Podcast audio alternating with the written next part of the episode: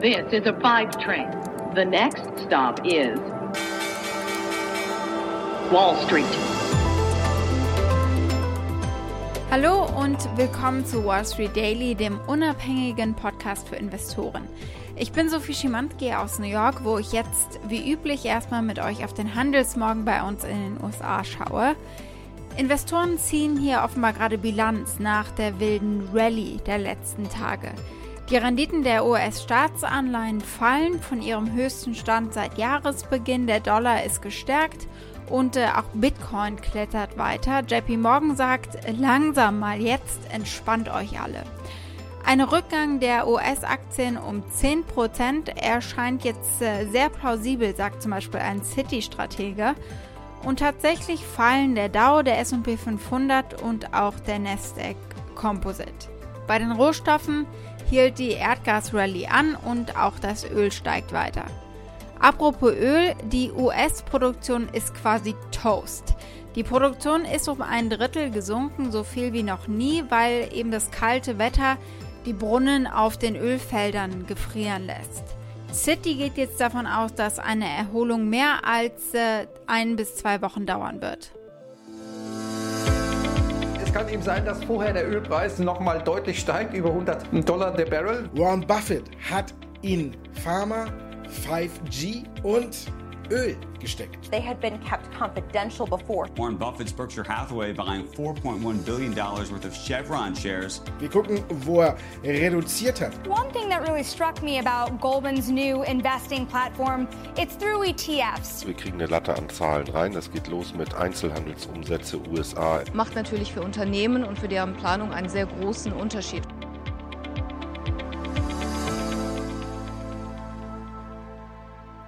Worüber sprechen wir heute?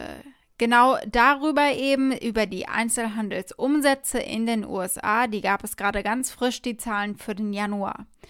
Warren Buffett stößt Apple ab. Es gibt aber auch einen Sieg für Apple, nämlich einen rechtlichen, darüber sprechen wir auch. Goldman Sachs angelt derweil nach Retail-Tradern und Ford wird immer grüner, vor allem dank Deutschland, muss man sagen. Die Aktie des Tages ist die des Cannabis-Unternehmen Tilray. Da gibt es nämlich nachbörslich Earnings.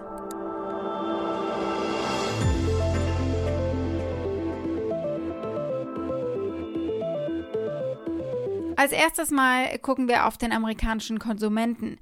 Denn die Einzelhandelsumsätze in den USA sind gerade rausgekommen und sie sind im Januar stark angezogen, nämlich um mehr als 5 Prozent. Und das nach drei Monaten in Folge mit rückläufigen Umsätzen. Die Anfang Januar verteilten Stimulus-Checks im Wert von 600 Dollar pro Empfänger dürften der Hauptfaktor für den Anstieg der Ausgaben gewesen sein. Vor allem Lebensmittel, Big Box und Elektrofachgeschäfte haben profitiert. Verbraucher geben nämlich weiterhin Geld für Dinge aus, die ihr Leben zu Hause verbessern. Das sagt eine Einzelhandelsanalystin von SP Global Ratings. Klar, was sollen sie auch sonst machen, wenn sie eben nur zu Hause hängen? Die Spielwarenhersteller Hasbro und Mattel sagten letzte Woche, sie hätten während der Pandemie einen Aufschwung erlebt, weil Eltern massenhaft Spielzeug gekauft haben, um die Kinder in der Bude zu beschäftigen, von Brettspielen bis hin zu Barbiepuppen.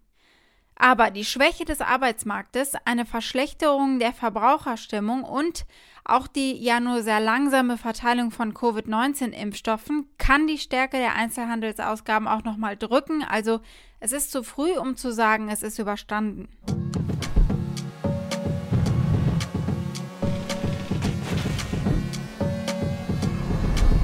Die Apple-Fans haben es direkt erkannt wahrscheinlich. Das ist die Musik aus der Werbung fürs iPhone 12. Und wir kommen jetzt eben zu Apple.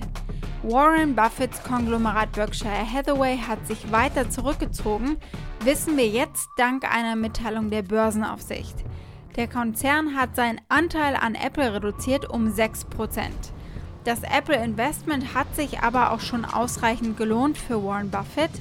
Ende Dezember waren seine Apple-Aktien noch 120 Milliarden Dollar wert. Apple bleibt die Nummer 1 in seinem Portfolio nach Marktwert und die Nummer 2 nach Anzahl der gehaltenen Aktien mit 10,6% des Portfolios. Der Grund ist natürlich dem SEC-Bericht nicht zu entnehmen, aber ich denke, es hat nichts damit zu tun, was Buffett von Apple hält, sondern es ist ausschließlich seine Investmentstrategie. Denn wenn ich auf die Aktie blicke, steigt die eigentlich unaufhörlich seit einem Jahr. Und Warren Buffett selbst hat vor zwei Jahren das hier über Apple gesagt, er mag es gerne günstig. Und äh, wenn es günstiger wäre, würde er auch kaufen. Also ist es ja auch nicht ausgeschlossen, dass er eben in Zukunft nochmal zuschlägt zu einem besseren Preis. Nur will er nicht mehr als 10% an einem Unternehmen halten. Aktuell hält er etwas unter 6% an Apple. And generally, I don't like to go over 10% because it complicates life quite a bit. There are stocks that I would buy that we own nine and a fraction percent, and I actually may be selling a little bit because they're repurchasing their shares and I don't want to drift over 10%. But Apple, if it were cheaper, we'd be buying it. we aren't buying it here.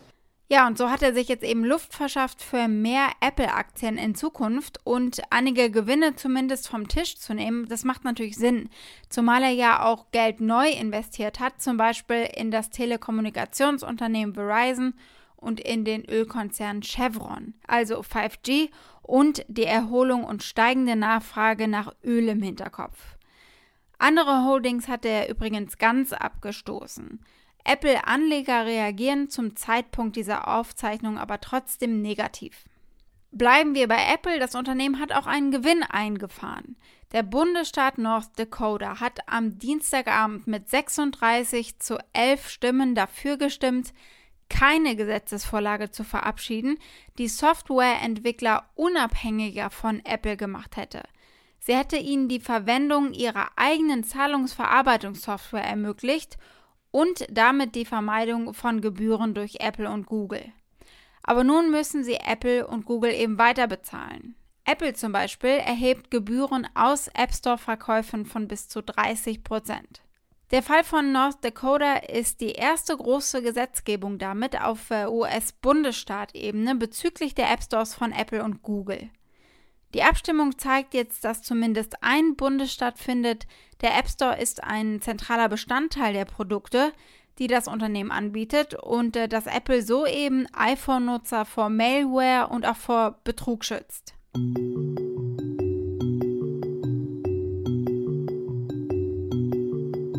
Goldman Sachs startet die Investing-App Marcus Invest für Leute, die nur 1000 Dollar investieren wollen. Das haben sie gestern verkündet. Gemunkelt wurde vorher schon, aber nun ist es eben offiziell.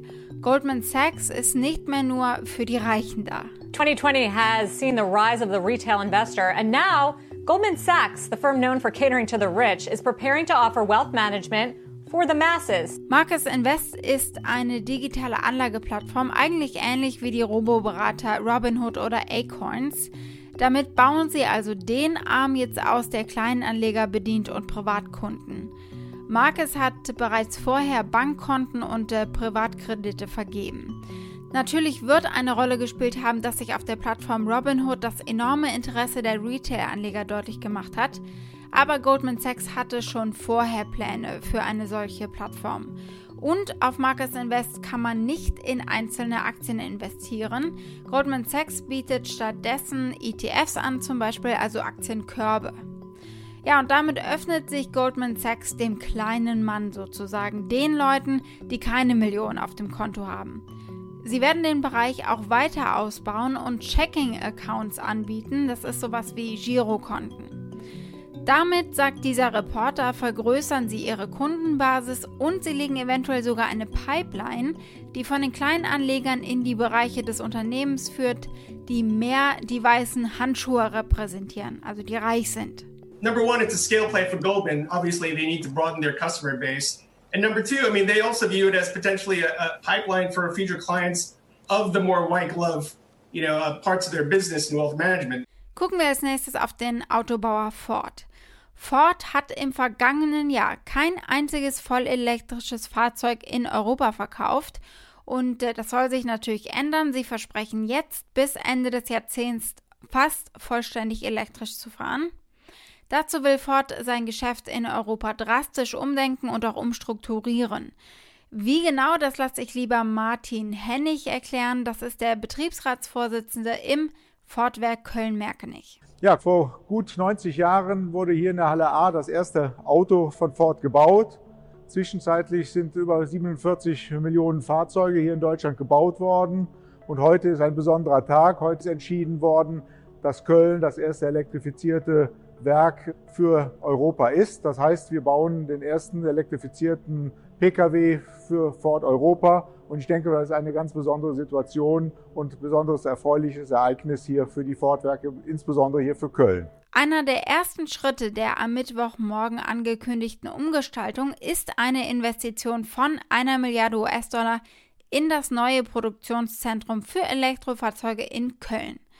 Die ersten Fahrzeuge werden ab 2023 vom Band laufen dort.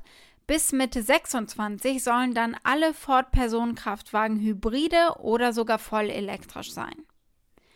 Bis 2030 wird die ganze Produktpalette von Ford vollständig elektrisch sein, so der Plan. Nur das kleinere, aber strategisch wichtige Nutzfahrzeuggeschäft wird einige Transporter und Lastwagen verkaufen, die bis dahin noch keinen Stecker haben. Die Aktie des Tages ist die des Cannabis-Unternehmens Tilray. Tilray notierte kürzlich bei über 35 US-Dollar. Sie haben sich in den letzten drei Monaten mehr als vervierfacht im Zuge des allgemeinen Optimismus, dass Cannabis bald landesweit legalisiert wird in den USA. Joe Biden hatte seine Meinung da mehrmals geändert, aber die Anleger fokussieren sich hier drauf. As president, I'll work to reform the criminal justice system. Decriminalize marijuana and automatically expunge prior marijuana convictions. I'm Joe Biden, and that's my commitment to you, and I approve this message. Das kanadische Cannabis-Unternehmen meldet heute Nacht Earnings und Analysten erwarten einen Verlust pro Aktie von 14 Cent. Und sie gehen davon aus, dass der Umsatz von Tilray gegenüber dem Vorjahr um 19 Prozent auf 56 Millionen US-Dollar gestiegen ist. Die Aktien klettern im Vorfeld, weil Cantor Fitzgerald sein Kursziel um 25 Prozent auf über 30 US-Dollar pro Aktie angehoben hat. Das ist jetzt die höchste Schätzung unter den großen Analysten. Das durchschnittliche Preisziel liegt bei etwa 13 Dollar. Wir schauen mal auf die weiteren Ratings der Aktie. Zwei Analysten sagen verkaufen, zehn sagen halten und äh, eine Kaufempfehlung gibt es nur eine. Wall Street. Das war's mit Wall Street Daily für heute. Ich wünsche euch einen schönen Abend. Ihr erreicht mich via E-Mail unter wall-street-daily at mediapioneer.com. Bis morgen, eure Sophie.